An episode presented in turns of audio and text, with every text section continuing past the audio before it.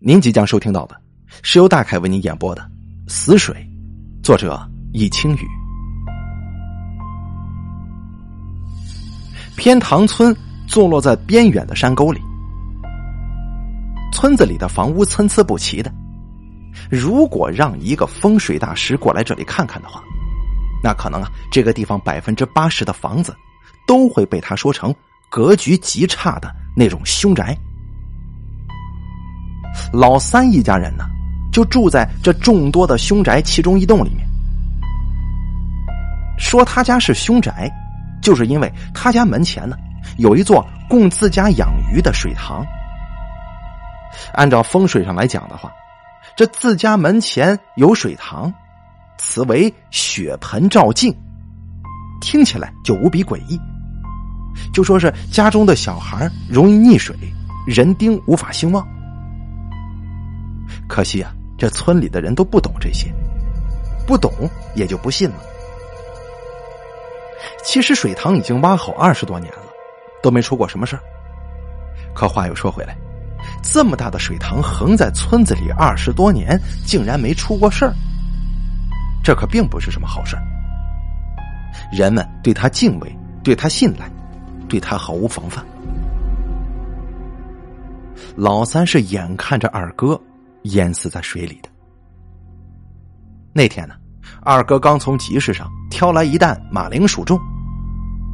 天气炎热，满头大汗，放下担子，二哥就一个鱼跃跳进了水塘里。老三在一旁看着，直笑他像是一条落水狗。三儿啊，陪你哥下来一块玩玩。哦，好。老三脱下背心儿。这背心有点紧，老三拖了半天。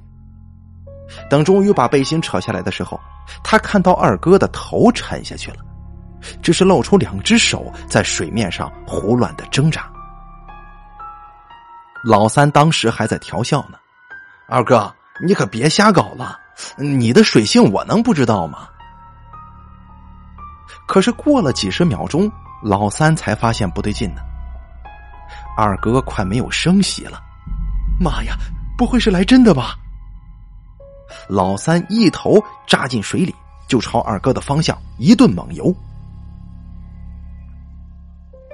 水草被肥土滋养，在水里蔓延的老长。不料老三的右腿被两根水草给缠住了，他吓得喝了几口水，将草连根拔起，才得以挣脱。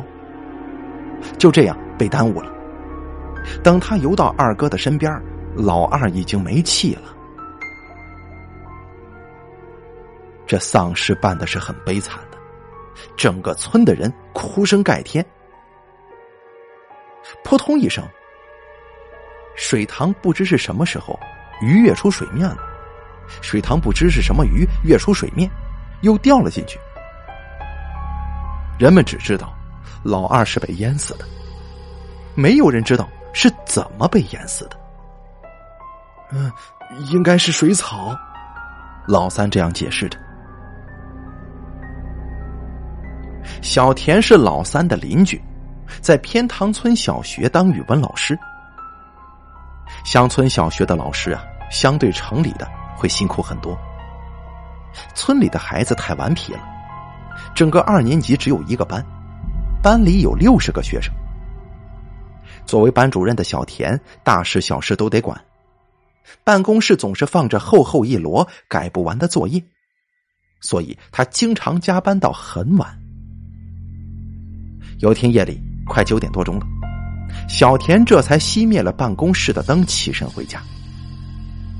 不过这夜路走的多了，难免就会遇上鬼呀。小田隐约看见前面的水塘边上。有个小孩光着膀子站在那儿，背对着他。他好奇的走上前，摸了摸小孩的头，问道：“小朋友，这么晚了，怎么不回家呢？”小孩回过头来，这才看清他的脸。原来啊，是他班上的学生石头。石头盯着他半晌不出声，那眼神啊，不像是小孩的。犀利当中带着一丝恐惧。小田准备再说一些送他回家之类的话，突然，石头发出尖锐的叫声，纵身一跃，竟然跳进了水塘里。小田吓了一大跳，他拼命的对着水中喊：“石头，你怎么了？快上来呀！”可是，随着波纹荡漾开来，水面就恢复了平静。石头跳进水里就不见了。夜晚的水塘漆黑一片，深不见底，诡异至极。月亮嘲笑的在天上挂着，水中却没有他的倒影。小田疯也是的跑去石头家叫人。石头他爸一个人在家，一听到自己儿子往水里跳，就夺门而出了。可当他跟小田跑出家门不到十米，他们的脚步就定住了。石头就站在那儿，背着他的小书包，他身上一滴水渍都没有。石头被领进屋里，小田满脸疑惑的看着他：“你刚才为什么一看见我就往水里跳呢？”石头直视着他严厉的目光，轻描淡写的说。老师，你在说什么呀？刚才我在后山抓蛐蛐，嗯，你瞧。石头张开小拳头，果然一只小蛐蛐就安静的躲在里面。石头他爸爸一脸茫然，场面有点尴尬。呃呃呃，我说田老师，能不能是你刚才看错了？你看这大晚上的，难免眼花嘛。嘿嘿嘿。小田有点恼怒，他是不可能看错的。石头，这个坐在班上第三排最右边位置的学生，就算他化成灰也能认出来。石头一定是在撒谎。他觉得这个小孩有点诡异。你说，这一个刚跳进水里的人，怎么可以上岸之后滴水不沾呢？小田没有再盘问下去。他感到石头他爸爸似乎在反过来怀疑他，而对自己的儿子深信不疑。其实老三觉得二哥的死还是有点蹊跷的。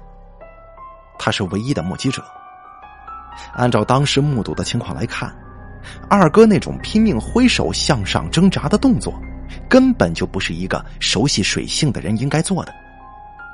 除非，只有一种可能。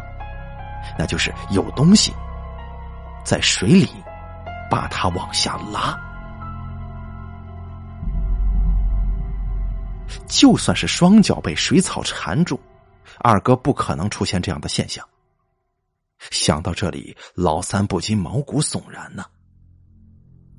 难道真的犯了风水吗？村子里只有老三研究过风水。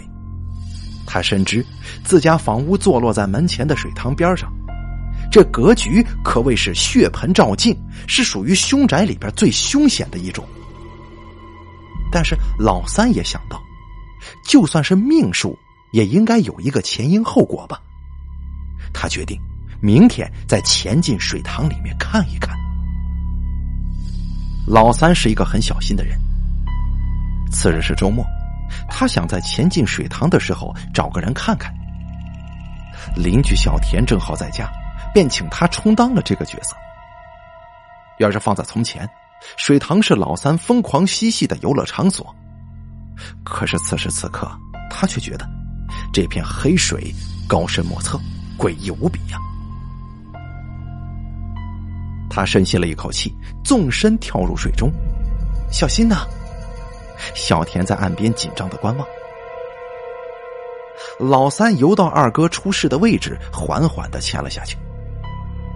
水不是很深，大概只有两米。对于懂水性的人来说，是属于比较安全的深度。老三仔细观察水底，奇怪的是，这四周的水下都长满了水草，唯独他这块位置就像是老人的秃顶。寸草不生。老三游出水面，呼吸几下，然后再次潜下去。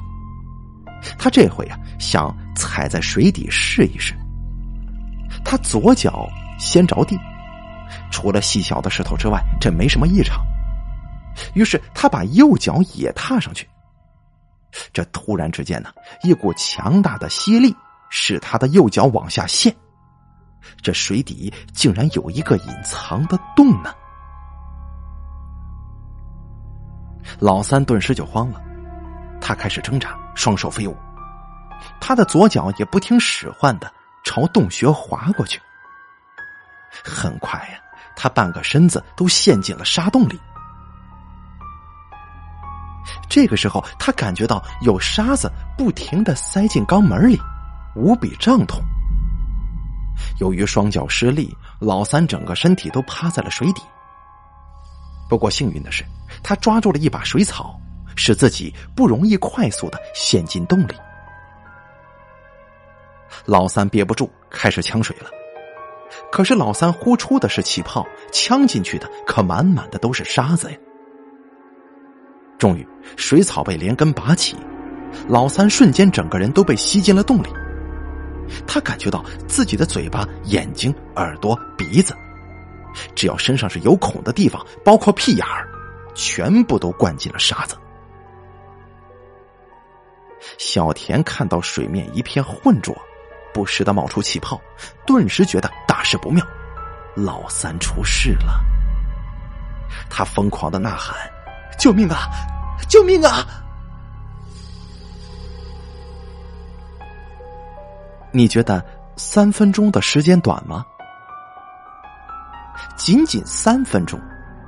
当人们闻声赶过来的时候，老三已经飘在水面上了。他死了，死状就像是一具干尸。这老三比他二哥死的要惨得多。当村长派人把他捞起来的时候，都吓破了胆子。他全身的血都被抽干了，鼻子、嘴巴、耳朵、肛门，只要是身体上有孔的地方，全部都灌进了沙子。小田见状，直接就晕过去了。这哪里是什么意外的溺水呀？这根本就是被什么东西给杀了。这水底到底有什么东西？从那天起，整个村庄被笼罩了一层鬼气，人们白天都不敢在水塘边上行走，而到了晚上更是足不出户，家家紧闭房门。村里的夜寂静的可怕，有很多蛐蛐隐藏在暗处鸣叫。想到蛐蛐，小田不禁打了个哆嗦。那天正是看见石头莫名其妙的跳进了水塘。几分钟之后，竟然滴水不沾的重现在他面前，手里当时啊，就捏着一只蛐蛐呢。月光透过窗户，很恬静的洒在躺在床上的小田身上。他的情绪渐渐平复下来。多么美好的夜晚呢！本来此刻他应该待在办公室里批改作业的，可现在。他只能每天带一大堆重重的作业本拿回家去修改。只有月亮的影子偷偷的潜伏过来。小田发觉了一丝异样，因为被一层影子所笼罩，这月影显得不是那么安逸了。小田朝窗子看过去，有个人正在从窗外朝里张望呢。他吓得豁然坐起身子。人影被发现之后，立刻就消失了。这个人影有点像是小孩的，但小田不敢出门去追。为什么呀？因为最近发生的这些事情太邪门了，他没有勇气再去寻找这些未知的秘密。月光重新洒在床上，屋子里又是一片寂静。小田锁紧了玻璃窗户。躺下来，他该睡觉了。明天还有早读课给孩子们上呢。一滴晶莹的水滴顺着他的眼角就流淌下来了。其实啊，他还是有点喜欢老三的，两个人应该算是青梅竹马。在他眼里，老三就像是自己的好哥哥，有任何事情只要叫上他帮忙，就都能解决。记得那回，他奶奶心脏病犯了，爸妈正好不在，是老三背着奶奶，硬是走了几里路，赶到镇医院抢救的。可惜，只因为三儿家里边太穷了，他的父母从小就拒绝他们交往。而小田是那种很乖顺的女孩子，她听从父母的安排，带着浓浓的忧伤，小田缓缓的睡过去了。梦里，他看到窗外下着小雨，月光却仍然皎洁无比。他知道自己是在做梦。他打开门走了出去，要享受这份安静，因为他知道。梦中所下的雨是不识人的。母亲在房里叫他：“田子，你去哪儿啊？”小田没有回答，因为他知道自己是在做梦，没必要回答多余的问题。他只是想出去走走，只是想享受这种难得的月光，还有不沾湿的雨。他朝着月亮的方向走，慢慢的，就消失在母亲的视线当中了。这孩子是怎么了？大约过了一个小时，母亲开始有些着急了。小田还没回家。也许此时在小田的世界里，这一切都是虚幻的，没必要理会家人的等待。母亲出门，开始到处寻找。田子，田子，你在哪儿呢？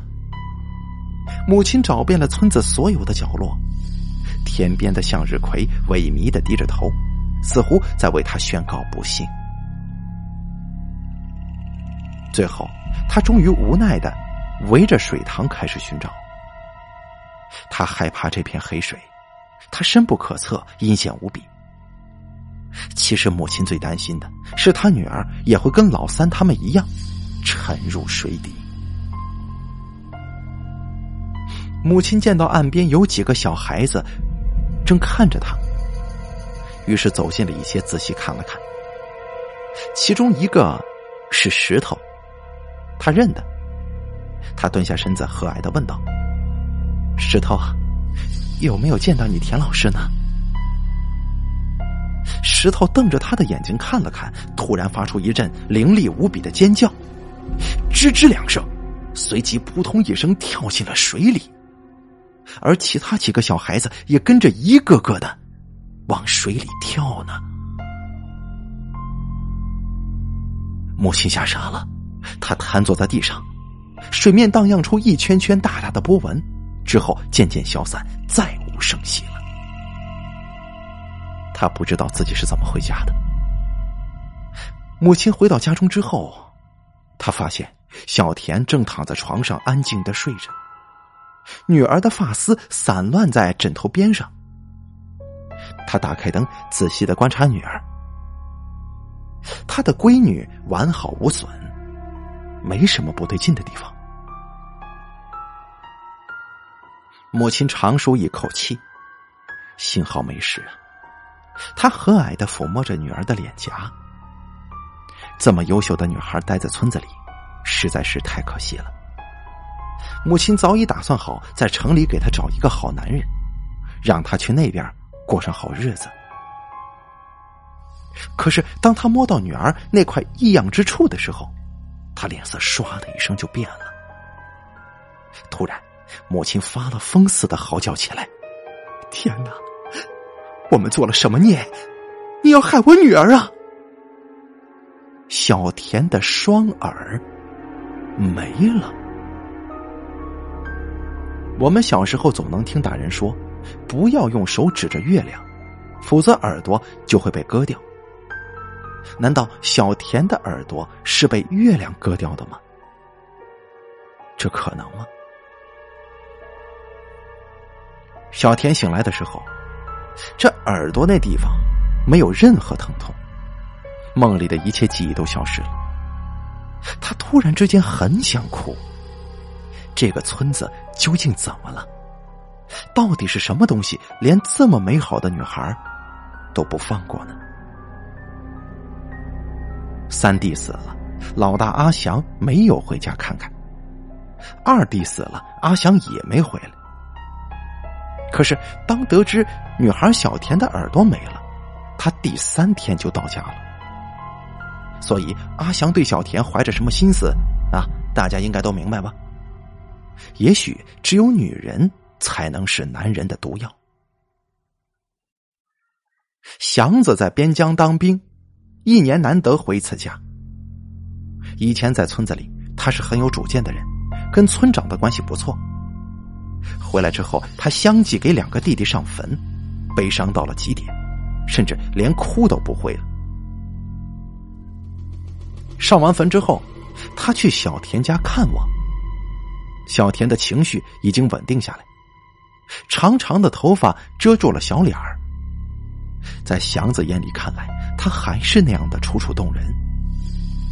如果可以的话，他希望能够拥抱他一下，给予他生活的勇气。这个村子的鬼气似乎被当兵的阿祥给镇住了。这几天呢，村子里边都很平静。没有什么人莫名的被害。祥子回家乡是为了解决事情的，他不能因为片刻的平静而心存侥幸。他从一个哥们手中借了一台抽水机，动员全村子的人帮忙，要把整个水塘都抽个干净，看看底下到底是什么东西在作怪。夜晚里，祥子坐在家门口。眺望眼前的水面，不知道这水塘到底是怎么回事。就算月光再皎洁，也不会在水面产生任何倒影。小天看见他，若有所思，便走了过来。阿祥哥，你说这世上有没有鬼啊？祥子突然感到脊背发凉，怎怎怎么突然说这个呢？除了水鬼的话，谁能吸干老三的血呀？谁能割掉我的耳朵呢？祥子想了想，站起身来，拍了拍他的胳膊，说：“傻瓜吧你！这世上怎么可能会有水鬼呢？就算有，老三被他杀了，还说得过去。可是他不至于跑到岸上把你耳朵给割下来吧？”小田没有理会他安慰性的逻辑，在他的耳边悄悄的说。我怀疑啊，我班上有个学生就是凶手。这这怎么可能呢？学生？是啊，是石头。我亲眼看到他往水里跳，然后就不见了。哟，有这事儿啊！祥子惊诧不已。小天呐，你你放心吧，我会查清楚的。明天我就抽光水塘的水，看个究竟。听罢，小田似乎又想起了一件事哎，对了，阿香哥，那个石头听说你要抽水，显得十分焦躁不安呢。祥子点了点头说：“啊，好的，我心里有数了。”其实很早的时候，阿祥就不喜欢石头这个孩子。石头刚一生下来就一直不哭。家里人还以为他身体有什么毛病呢。后来长到两岁了，就特别调皮。有一次，阿祥去石家串门，见这个小孩子好玩，就抱了抱他。哪知石头却猛然抓了他的鼻子，怎么扯都扯不开手。这乡村人嘛，在卫生方面没有很多讲究。石头那个时候留的指甲老长，抠的阿祥是鼻血直流啊。要知道，两岁的孩子哪里来的这么大力气呢？现在想来，他的确不正常。阿祥还记得那个时候，他骂了一句话：“这他妈哪里是手啊，分明就是爪嘛！”第二天，村长带领全村的人过来帮阿祥抽水。阳光普照的天空让向日葵重新燃起了激情。水塘边上围满了人群，他们准备打碎梦魇，他们义愤填膺。人群里有一双怨毒的目光，瞪着祥子，阴冷无比。这目光的源头来自于石头。祥子说过，他心里有数，他知道石头在恨他，他知道石头是重大嫌疑人。虽然他不知道，他两个兄弟的死，还有小田被割掉耳朵，跟石头有什么联系？一个上午的时间，水就被抽干了，水草就像是一滩烂泥一般，瘫软在搁浅的水塘底下。放眼望过去，只有老二跟老三被弄死的那个位置，像是秃子一般的裸露出来，没有水草覆盖。祥子和村民们纷纷的围住这块位置，因为这块位置是一切罪恶的来源。这个位置的土看起来很松，有点凹陷。祥子丢了一块砖头过去，这砖头直接陷进土里就不见了。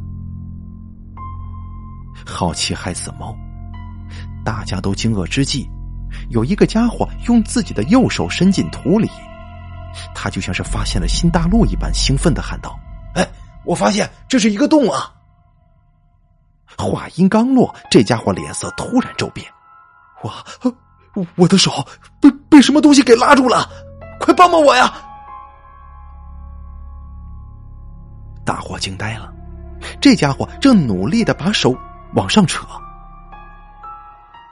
祥子反应最是及时，他立刻帮忙拉住他的右肩。祥子感觉到有一股巨大无比的力量，以他当兵的身体素质，不仅拉不动。这村民的手竟然还有继续往下陷的趋势，几个大汉赶紧过来，一起帮他往上扯。他的右手毕竟不像是橡皮条，他疼得眼泪直流。他们已经听到了骨骼脱臼的声音，听到了骨骼碎裂的声音，也听到了皮肤撕裂的声音。人们没有选择的退路。只能继续往上扯，最后他整个胳膊被活生生的撕断了，血如泉涌啊！他用尽最后一丝力气，大声惨叫，那惨叫声撼天动地，凄惨无比。上百个人一下子就安静下来了，没有一丝声响。阿祥呆呆的抱着断手的村民。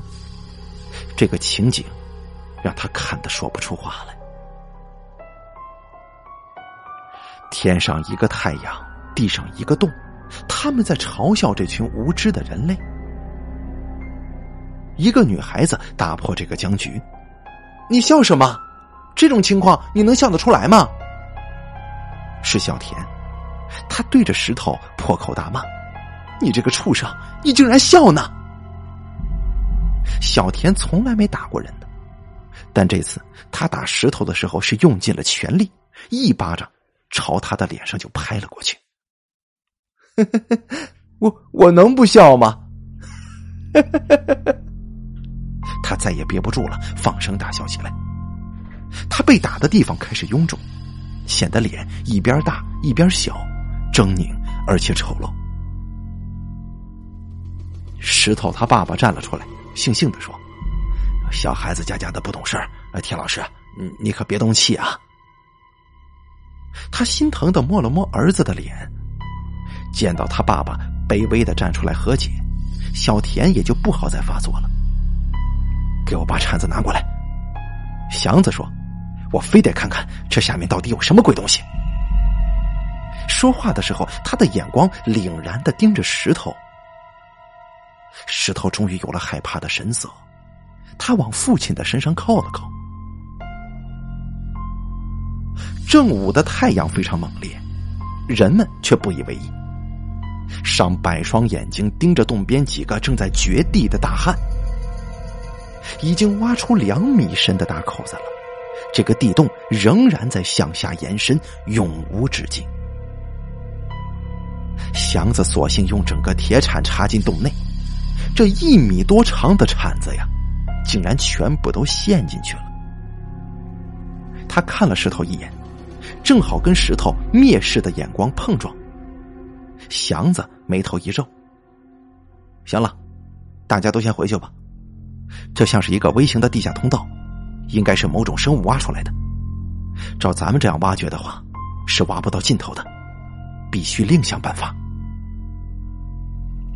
村长心事重重的把话题接了过来：“是啊，这玩意儿难弄啊，祥子呀。”有没有什么其他办法呢？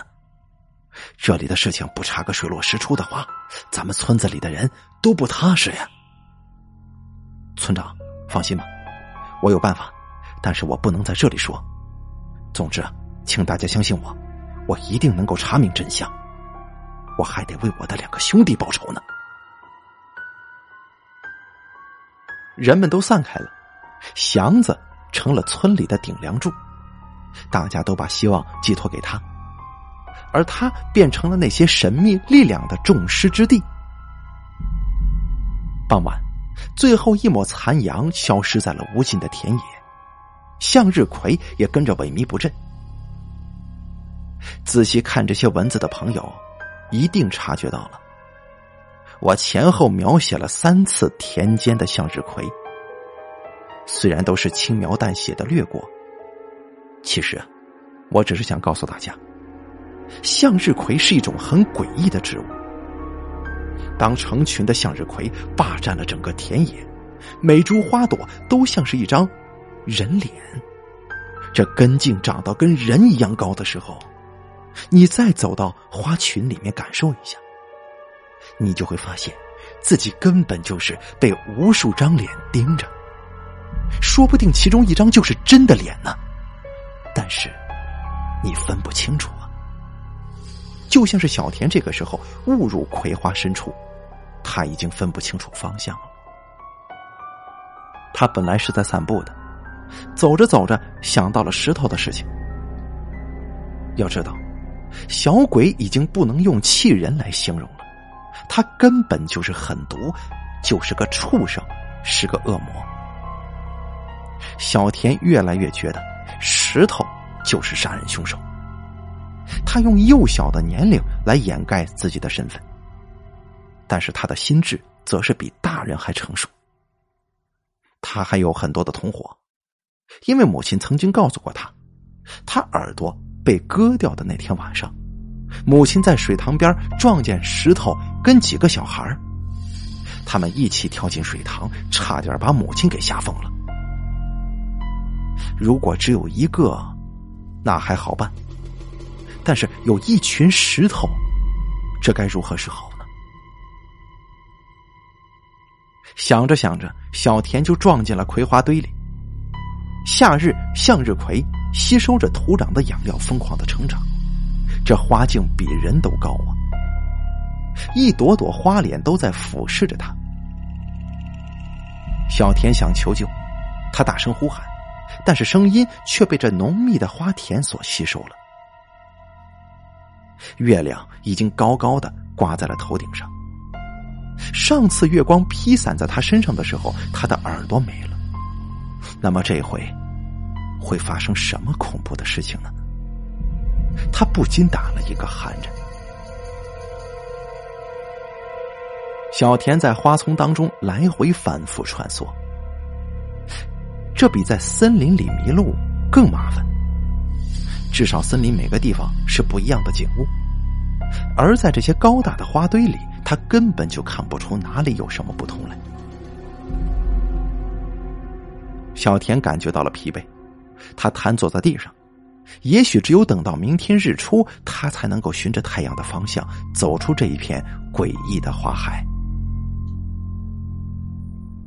人们与生俱来就带有一定程度的侥幸心理，比如自己做的选择题全部都是猜的，还企图能够得高分；比如明明感觉到了危险，还安慰自己说胡思乱想。小田现在就犯了这个错误，他在这貌似安详的花田里，保佑这一晚上能够平平安安的度过。他幻想着明天的日出会更加美好，他想象着祥子哥过不了多久就能够查出他弟弟死亡的真相。可是没过多久，他就发现了一个重大异常：所有向日葵的脸全部都面朝着他呢。也就是说，以俯视的角度来看，把小田当做中心点，前后左右所有向日葵的脸都齐刷刷的面向于他。啊，这，这绝对是个巧合吧？他腾的一声站起来，向前奔跑了五十多米。他环顾四周，向日葵仍然在面朝着他，他们在对他嘲笑着。小田再也受不了这种恐惧感了，他嚎啕大哭，泪水滴落在土里，又给向日葵们增添了养料。这幸好是哭出来了，哭出来，才不至于精神崩溃。眼泪哭干的时候，他觉得好多了，也没了那么多惧怕的。人悲伤到最彻底的时刻，也就是决绝的时刻。在这一瞬间，我们可以不惧怕死亡。他浑浑噩噩的继续朝前走，也不知过了多久，他终于看到身边的向日葵慢慢的稀少了。他走到花田的边界，他走出了花田，隐约看到前方有很多白色的石块立着。这走近一看，他原来是到了一片坟地里。小田的神经又紧绷起来，眼神当中充满了恐惧。难道今天晚上老天爷非得把他弄疯不可吗？他继续快步的向前跑，他要穿越这个该死的坟场，他只想回家。他成功了，他走出坟地，来到大路上，沿着大路就能走到家。正当他庆幸之时，两座新坟立在路边。小田一眼望过去，上面分别写着“袁小二”“袁三”，是二哥和三哥的坟。他们的坟本来应该立在坟场当中，怎么移到路边来了呢？小田顿时觉得头皮发麻，他努力的平复自己的情绪，说道。这兄弟两个都是好人，是不会害我的，不会的。再走近一些，小田发现这两个坟被人给挖了，地上出现两个洞，而坟碑的后头不是鼓鼓的小山包，而是一堆白森森的尸骨啊！这村中葬人的观念还是比较落后的，人死了都是举行棺葬。从尸骨当中的两个骨头可以断定，这是二哥和老三的。小田跪在地上大声的哭，不是因为害怕，是因为看到这两个兄弟的悲壮，而感到非常的凄惨。是谁这么狠呢，连死人都不放过吗？天空当中飘下一张白纸。悠悠的落在他的眼前，他捡起来一看，脸色骤变，他疯狂的把这张纸撕得粉碎。白纸上歪歪扭扭的写着：“你挖我们的家，我抄你们的坟。”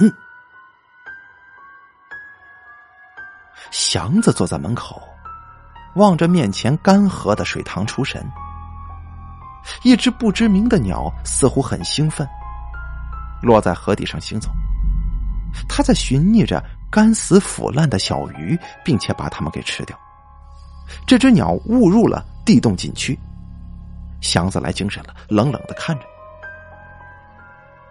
祥子故意丢了一条死鱼在洞口，不出他所料，这只鸟发现之后，立刻跳过去就去叼。这死鱼的个子太大，无名鸟它一口吞不下，只能一点点的啄食着。这动物的智商就是永远那么单纯，他没有发现脚下的土正在缓缓的往下陷，他不知道远处的祥子正在拿它做实验，他不知道地下有一只魔爪正在缓缓的伸向他。果然，就是眨眼的功夫，那只鸟瞬间就被某种神秘的力量给拉进了土里。祥子打了个激灵，他腾的一下子站起身来，妈的，这到底什么东西啊？当小田告诉祥子，他两兄弟的坟冢挖出来暴尸荒野之后，他也对这个地下怪物更是结下了不解之仇。他。要端他们的老巢。中午刚吃完饭，祥子就坐车赶去乡里找李大师。这李大师是村长介绍的风水专家，他不仅专门研究房屋啊、坟墓之类的风水，对一些自然与非自然的洞穴也是非常有研究的。那个无名鸟的实验已经完全证实，这个诡异的地洞。跟兄弟俩的死有着莫大的干系。从村子里开车到乡里并不远，祥子却足足行驶了三个小时还没到。这车子是从战友那里借来的老式切诺基，一路坑坑洼洼的，这开得很慢。他想啊，自己以前怎么没给过家乡修条路呢？有点后悔。前方有个岔路口，过了这个岔路口，往右走一段路程就到乡里了。祥子隐约看见路口有一个矮小的人影他眯起眼睛仔细瞧了瞧，是个孩子。小孩背光站着，像是一朵反逆的向日葵，看不清他的脸。小孩正向他招手，就像是迷了路，想要搭车。他停了车，望着小孩子，露出和蔼的微笑，说：“小孩迷路了，哥哥带你回家呀。”小孩没抬头，刘海遮住了双眼。他低低的说：“往左开是天堂之路，朝右开是地狱之门。”说完，他突然发出一声凌厉的尖叫，拔腿就跑了。祥子马上挂档，踩下油门，也飞也似的逃离这个路口了。他走的是右边，地狱之门。祥子心头忐忑不安起来。已经能够依稀看到乡里的房屋了，他想到有人的地方，应该就没事了吧？他紧绷的神经缓缓的舒展开来。祥子紧张不是因为怕死，他是要留住命去解开那个无底洞的玄机，要为兄弟跟小田报仇。想到这儿，他由紧张变成怒火中烧，这车速不由得越来越快。他早点请到李大师，就能够早日解决这一切的问题。眼看就要开上大路。这切诺基的车胎突然爆了，先是左前轮瞬间泄了气，由于车速太快，方向盘顿时失去了控制。有经验的祥子告诉自己，千万不能在这个时候急刹车呀，不然这车子会向一边翻的。他只踩了一半的刹车，紧握方向盘，车子向一侧滑行。右轮的一只胎在这个时候也爆了，这他妈怎么回事？车子跌跌撞撞的停了下来，有惊无险。祥子臭骂了一句，走出车厢，一脚就踏在几颗三角钉上，疼的他是哇哇直叫啊！他强行忍住疼痛，小心翼翼的拨开这些害人钉，打算走去乡里的诊所包扎一下。他踉踉跄跄的移动脚步，却不知碰到什么东西，被生生的绊倒了。祥子就这样趴在了地上，这地上全部都是三角钉，他身上也全部都是三角钉啊！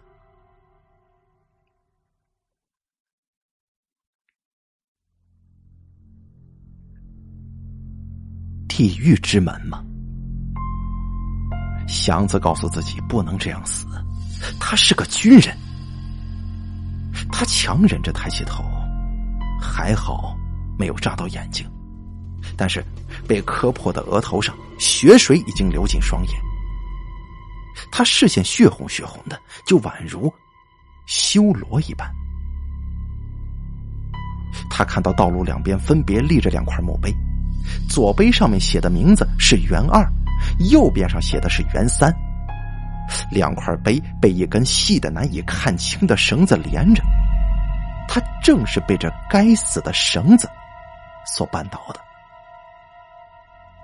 二弟，三弟，难道我们就要命丧于此吗？一个路人经过，把祥子送进了医院里。这乡中的医疗条件很差。经过医生的处处检查跟包扎之后，他住进了一间脏兮兮的病房里。眼看就快要见到李大仙了，这中途竟然发生这样的事儿，实在是蹊跷。病房当中设有两张床，睡在祥子旁边的是一位得了恶性肿瘤的男人，身体瘦弱不堪，估计是到了晚期了。祥子无暇跟他打招呼，躺在床上思绪万千。他想尽快出院去找李大师的事儿。窗台上的向日葵开得正盛，不知道是谁养的。祥子觉得这片鬼地方的向日葵出奇的多，村里更是泛滥。他讨厌这种植物，白天吸收阳光，夜晚吸收人的阳气。这个时候，旁边的病人拍了拍他的肩膀，向他搭讪道：“哎，你怎么弄这一身的伤啊？”祥子不愿意理睬他，随便应付了一句：“啊，我不小心摔的。”病人虚弱的说：“啊，那你今天呢还真倒霉，摔跤摔得这么惨，这住了院，还睡在死过人的床上。”是什么死过人的床上？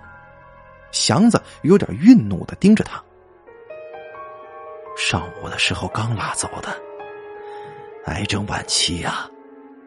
他刚走你就来了。这病人有点得意，不知道是得益于祥子的霉运，还是自己也是癌症晚期。没准啊，明天祥子就算是住在了刚死两个人的房子里。祥子感到这张床的寒意和肮脏了，他一下子站了起来，坐在一张小凳子上。这间病房啊，很多年了，不知道多少鬼魂在这里游荡。兄弟，我说件事儿，你可别害怕呀。祥子这个时候觉得多了解一下这间病房，对自己也没什么坏处。就说道：“你说吧，我洗耳恭听。”病人艰难的端起茶杯喝了一口水，浑浊的眼睛盯着关闭的电视机，缓缓的说：“我这刚住进来的时候啊，就只有我一个人。那天晚上，因为我吃了药，就早早的睡了。到半夜。”迷迷糊糊的，我感觉有只手摸我的小腿，把我的小腿往下拉呀。他似乎是回忆起了无比恐怖的画面，哆嗦着拿茶杯喝了一小口。当时啊，我以为是小偷呢，猛地踢了一脚，那只手就缩回去了。我赶忙打开灯，却发现什么都没有。祥子听了脊背发麻，一股阴森森的死气袭遍全身。那，那你那个夜晚是怎么熬过去的？我呀，拿着水果刀握在手里，我大骂那个死鬼。然后，我打开电视机。太晚了，这电视一个频道都收不到，全部都是雪花点跟杂音。我把声音开到最大，就这样做了一整晚。幸好这第二天呢，你这张床上又来了新的病人，就是早上被拉走的那个。大家可以想一想，一只不知道是什么鬼东西的手抓住自己的小腿，那该是什么感觉？对着满是雪花点的电视熬了整整一夜，那场景该有多么恐怖啊！祥子嫌病房又脏又无聊，就在医院的花园长椅上坐着发呆。抬头，他就能够看到自己四楼的病房亮着灯，一个人影趴在窗口上。那是他旁边的病友在窗台上看风景呢。晚风拂在祥子的脸上，很舒服。天上众星拱月，病人们懒散的在花园里散步。这样安详的夜晚，应该不会有什么怪事发生的。小田这个时候在干什么呢？祥子有点思念他了。一个单身的女孩还没有谈到男朋友，这耳朵却被割掉了。这条件还过得去的男人是肯定不会娶她的。那祥子呢？其实祥子的内心也在挣扎。当初三弟想跟他开始恋爱的时候，因为家中的条件不好，遭到小田父母的极力反对。现在这小田呢，算是二等残疾了。自家父母会不计前嫌，不嫌弃他失去的双耳，让他过门吗？最后，祥子做了一个斩钉截铁的决定：只要小田愿意，他就肯娶。回到病房，病友已经睡着了，灯还为祥子保留着。他看见病友侧面的头发里似乎有白色的东西在动。走近一看，是一只飞蛾。这个时候，病友翻了个身，这肥嘟嘟的飞蛾竟然没动，生生的被压扁了，黄色的浆液喷了出来。祥子是好一阵的恶心呢。喂，你你快起来，你头上有只飞蛾被你压死了。病友被他弄醒了，爬了起来，连忙用手摸了摸。一层白色的粉还有浆液粘在他的手上，病友弹跳起来。也许这是他癌症晚期最有活力的一跳了。我靠，怎么会有这个东西啊？真是恶心死人了！祥子在一边看到病友的床头上也有几只飞蛾，正贴在墙上扑打翅膀，肥硕无比。这个时候，病友似乎想起了什么，瞪大双眼，恐惧的望着他。你前面那一位啊，死的前一夜也出现这种蛾子了。祥子心头一怔，不不不可能吧？巧合而已，你你就别瞎想了。病友呆滞的望向床头的飞蛾，嘴里吐出几个字：“你说。”我是不是要死了？把飞蛾赶出窗外之后，病友瘫在了床上。长时间的化疗使他没有力气去造矿。此时此刻，他能做的只有一件事那就是等死。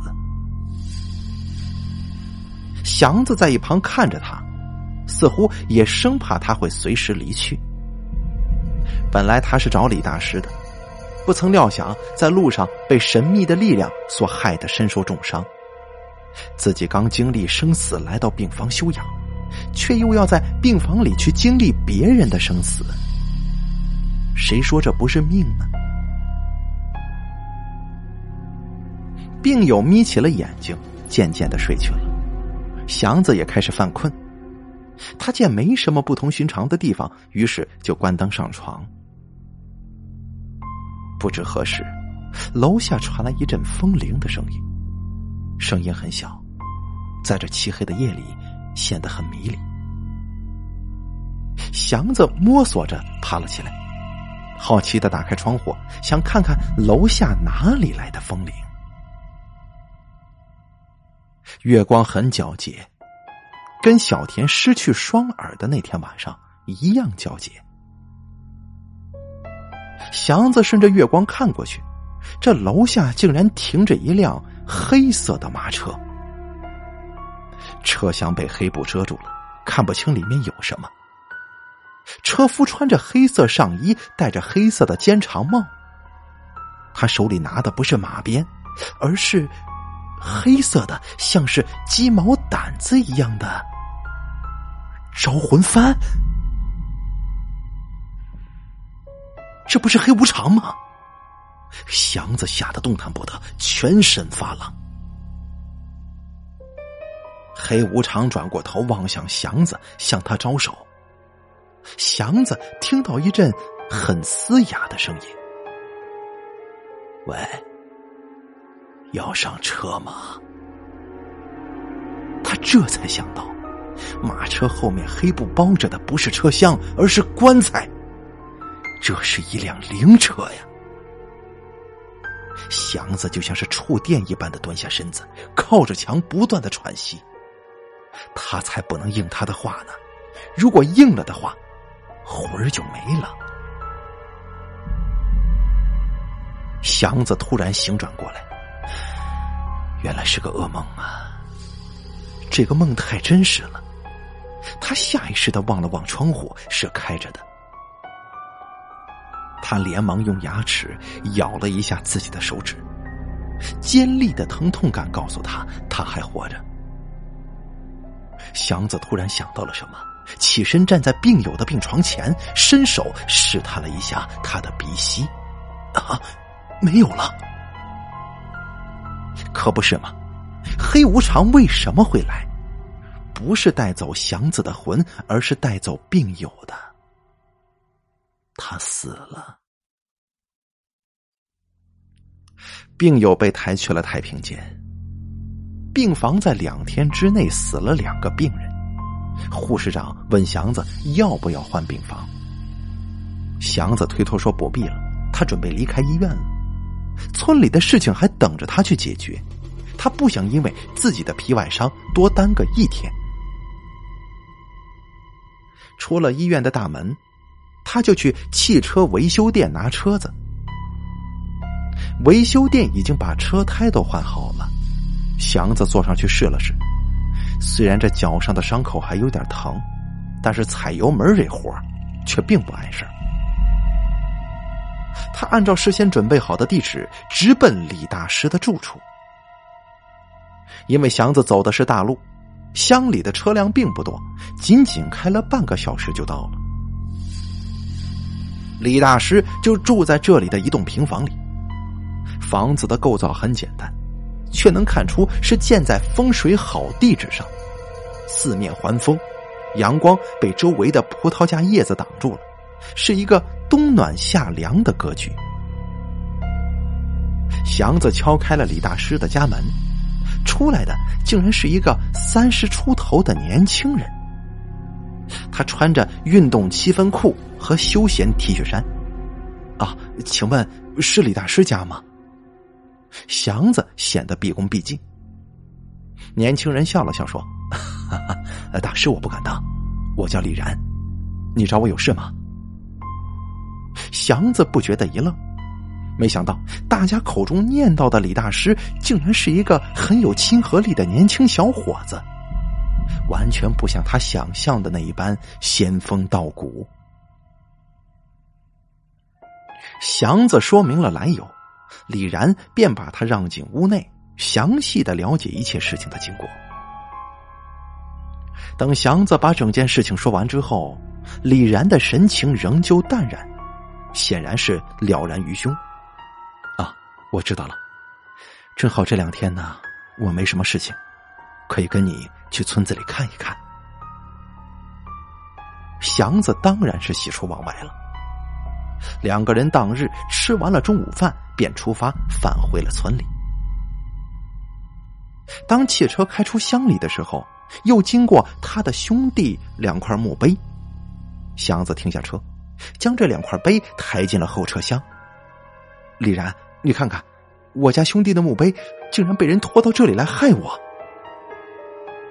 两个人都是年轻人，祥子也不再拘束的去喊李然为李大师了。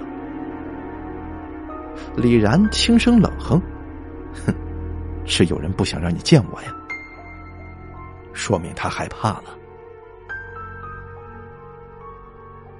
汽车刚刚开进村里，就看到村长跟几个带头的干部在远处等着。这个时候已经是下午的四点钟，橙黄色的阳光洒在地上，显得挺安详。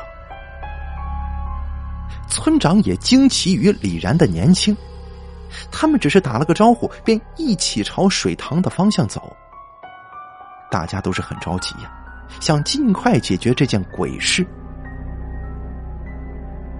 为了走近路，祥子带头走进了这片向日葵田。放心，白天有太阳的指引，不会像小田一样在向日葵田里面迷路。祥子看出李然的神情变得凝重，四处张望。李然说道。你们村种的向日葵吗？村长解释说：“不是的，都是野生的。啊，几十年了，也不知道怎么回事。最近这几年呢，这东西开始疯狂的生长。任何东西都是一样的，物极必反。这些向日葵都长得高过成人的头顶了，挡住了村中的气运。这与自然不符啊，容易滋生不祥之气。”祥子不懂李然话中的含义，不解的说：“嗯，就几棵植物而已啊，没这么严重吧？”李然用力一扯向日葵，他扯下一个来，丢在地上。这风水学是有科学依据的。你想想看，田里都是向日葵了，那么其他植物的生长就会被受到抑制，对吧？野草啊、野菜花之类的植物被抑制。吃野菜花或者适合长在草里的昆虫，也就就此灭绝了。而青蛙这种专门吃害虫的动物也跟随着灭绝。以小见大嘛，村子里的整个食物链都受到了巨大的破坏，并且会有一些适合这种食物链破坏环境的新物种诞生出来。祥子跟村长他们恍然大悟。村长发话说：“好，明天我就找人呢，砍了他们。”他们已经到了干涸多日的水塘那个地方。也许是因为缺水的原因，连水塘边的垂柳都显得异常干瘪怪异。祥子带李然走到了水底洞口处，洞口已经干裂了，有一股腐朽之气从洞内传来。其中夹杂了许多腥味儿。李然从自带的黑色包里拿出了一根伸缩棍，就是有点像天线那种感觉的东西。他用一块类似白布一样的材料包住棍子的一端，缓缓的伸进洞内。李然不停的拉长棍子，至少拉了十几米深，他终于停住了。哈。真是够深的，祥子嘀咕着，其他人也看得惊奇，不敢出声。李然开始抽出棍子，直到包着白布的那端露出洞口。众人一看，这布是湿的。李然略作思考，看向村长：“村长，这附近还有没有别的水塘呢？”“没有啊，俺们村就这一个水塘。”有的，祥子像是突然想起了什么，在村西外面有个大水库，虽然不属于我们村子，但却也是周围的一个吧。李然恍然大悟的说：“我知道了，那个水库的地势比水塘低，对不对？”“啊，对呀，建在山腰上。”啊，这就说得通了。李然自信的对大家说：“这个洞通向水库，所以它深处会有水。害死你兄弟的凶手，很可能已经在水库那边生活了。”众人一听，大惊不已。你所说的凶手是什么东西啊？祥子问。我认为是水猴。这水猴呢，民间称之为水鬼，是一种罕见的动物，状若小孩，实为猿类。村长诧异的问道：“这种东西怎么会出现在俺们村子里呢？”怎么说呢？这向日葵算是罪魁祸首吧。按照风水学的角度来讲，向日葵破坏生物链，会影响整个村子的气运。阳气被遮，阴气就盛。用最宏观的整体角度来讲，整个村子附近有两个死水塘，这样呢就形成了一个“哭”字，哭泣的“哭”。水塘称之为枯池，乃是大凶格局。而水塘和水库是常年静止的死水，水猴把这两个池塘打通，两处都可以安身，他们最适合生存在这样的环境里了。众人听后无不哆嗦，祥子颤颤巍巍的询问道：“李然，我想知道水猴这种东西最初是怎么从咱们村子里边诞生的？”不过这个问题。李然无解。